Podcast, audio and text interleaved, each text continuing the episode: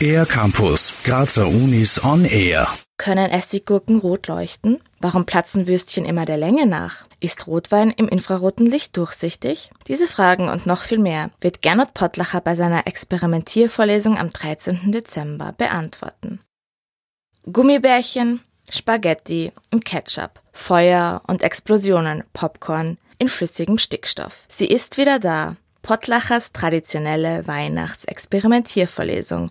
In der P1-Küche der TU Graz wird der Physiker Gernot Pottlacher 55 bis 60 Experimente in zwei Stunden durchführen. Gernot Pottlacher gibt einen kleinen Einblick über das Thema des Tages. Physik in der Küche.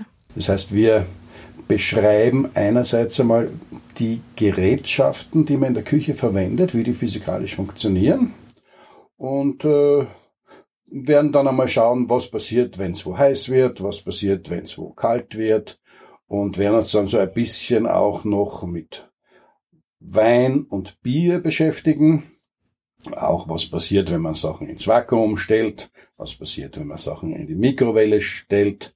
Und unser berühmtes Coca-Cola Mentos Experiment werden wir auch wieder zeigen, natürlich. Ne? Die Vorlesung findet heuer nicht zum ersten Mal statt. Der Professor hält bereits seit vielen Jahren Vorlesungen zum Thema Experimentalphysik und Fachdidaktik für Physiklehrer und Lehrerinnen. Und so entwickelte sich die Idee zur alljährlichen Experimentiervorlesung, die angelehnt ist an die berühmte Weihnachtsvorlesung von Michael Faraday in der Royal Society. Jedes Jahr wird ein anderes Thema behandelt und jedes Jahr werden neue, aber auch altbewährte Experimente durchgeführt. Die Vorlesungen der letzten Jahre drehten sich unter anderem um Experimente zum Thema Kerzen oder Levitation.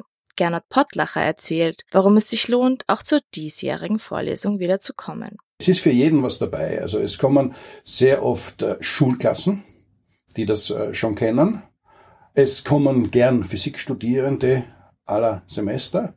Und es kommen auch Hochschulprofessoren, weil auch denen immer wieder das gefällt. Also es ist eigentlich für jeden was dabei. Statt trockenem Stoff gibt es aufregende Praxis. Die Unterhaltung, aber auch der Lerneffekt kommen bei der Vorlesung nicht zu kurz, denn für diejenigen, die es interessiert, gibt's am Ende jedes Versuchs eine physikalische Erklärung. Und wenn mal was schief geht, macht das den Charme der Experimentiervorlesung aus. Gernot Pottlacher. Irgendwas kann immer schiefgehen. Also voriges Jahr sind uns zwei oder drei Experimente schiefgegangen. Äh, und die Leute warten auf das, ja. Das ist ja das bei einer Live-Show. Man weiß nie, funktioniert's wirklich oder nicht. Es kann immer was schiefgehen, ja.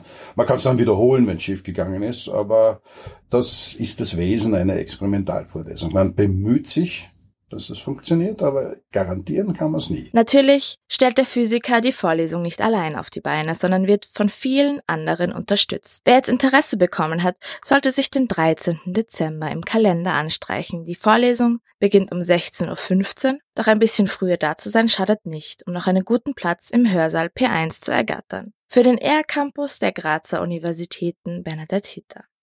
Mehr über die Grazer Universitäten auf ercampus-graz.at